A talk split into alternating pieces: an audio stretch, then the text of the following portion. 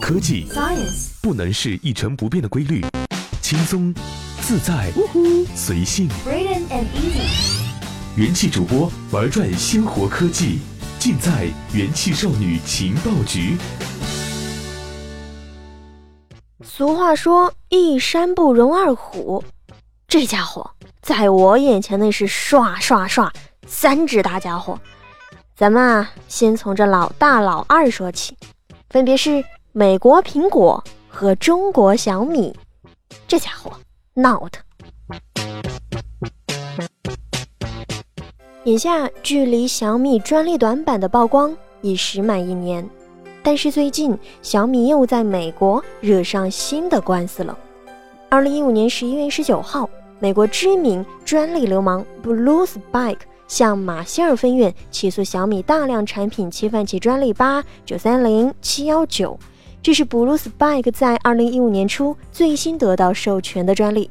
一同被起诉的还有在美国市场销售小米产品的海淘平台深圳通踏科技。十一月二十号。法院已经向小米通踏发出传票。二十一世纪经济报道记者截稿时，法院尚未得到二者回复。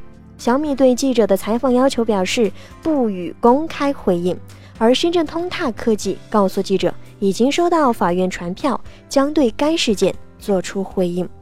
早在二零一四年十二月，爱立信在印度起诉小米专利侵权，这是小米首个被公开的专利案。但是最近，二十一世纪经济报道记者独家获悉，小米首个专利案的时间应该还要向前再推个一年以上，地点也不是印度，而是美国。二零一三年十月十四号，Bluesbike 就已经起诉小米，称小米的米一、米二、米三等产品侵犯了该公司美国专利，专利号分别是五七四五五六九。其后，小米收到来自德州东部联邦地区法院马歇尔分院的传票并应诉，该案件持续至今尚未有结论。不过，值得一提的是，该案件当中，小米聘请了美国大牌律师范伟律师事务所。范伟律师事务所在美国的科技界颇具盛名，一路上更是辅佐了多家公司从创业到壮大，比如 Apple，比如 Facebook。当然，范伟律师事务所也拥有与之相匹配的贵，律师每小时收费数百美元，一次诉讼案最少也是百万美元。话说这老大老二闹得不可开交之时，老三的出现更是壮大了这场看不到硝烟的战场范围。老三又名韩国三星。话说，这美国苹果和韩国三星之间的专利官司，可以说是科技圈持续时间最长的一场。现在这件事情终于有了结果，三星已经同意向苹果支付五点四八亿美元的赔偿金，并表示会在苹果发出发票的十天后支付这笔款项。有趣的是，三星在交给法院的一份声明当中说道。如果未来判决结果发生改变，他们仍然会追回这笔赔偿金。苹果和三星的这场专利官司最早是在2011年就开始的。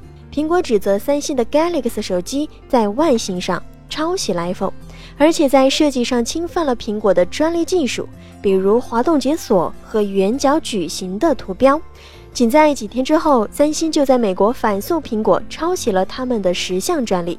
并且在韩国、日本和德国同时起诉苹果，这才有了后来看到的两家公司把官司打到全世界的情况。二零一二年的八月份，这场世纪专利大战终于有了一个最初的结果。美国加州联邦法院裁定，三星侵犯了苹果的专利设计，需要赔偿苹果十点五亿美元的赔偿金。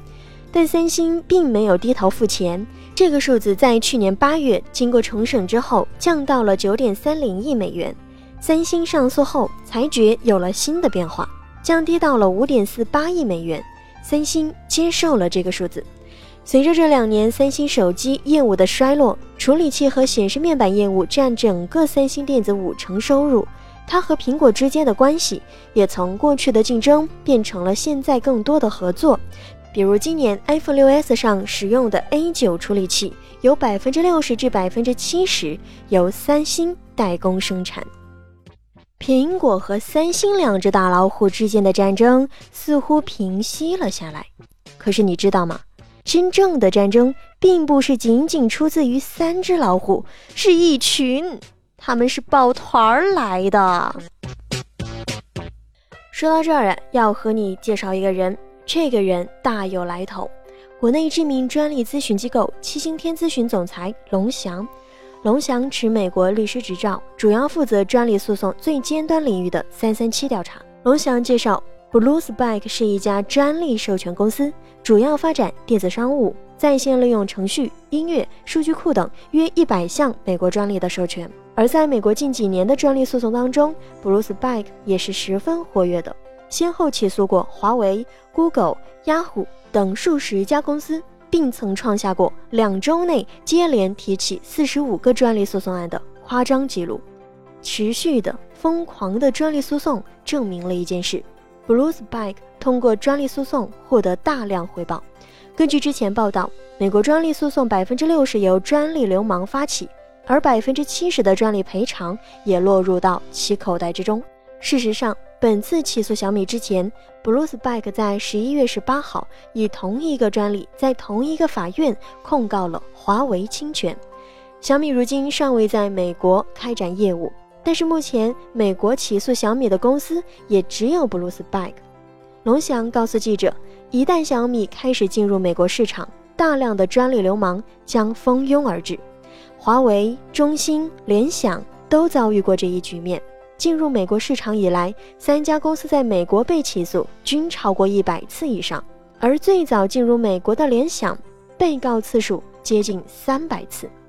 二零一五年十月，小米总裁林斌参加了《华尔街日报》D Live 大会，并在与会期间透露，小米考虑在美国销售小米 Note 和小米 Note Pro 手机。此前，小米副总裁雨果·巴拉也曾表示，小米会把越来越多的产品。拿到美国市场上来买。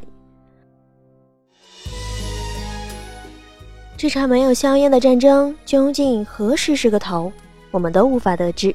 作为一个普普通通的元气少女，我只有一个问题，那就是究竟是谁导演的这场戏？好啦，本期节目内容就是这样，我是元气少女小一，再见喽。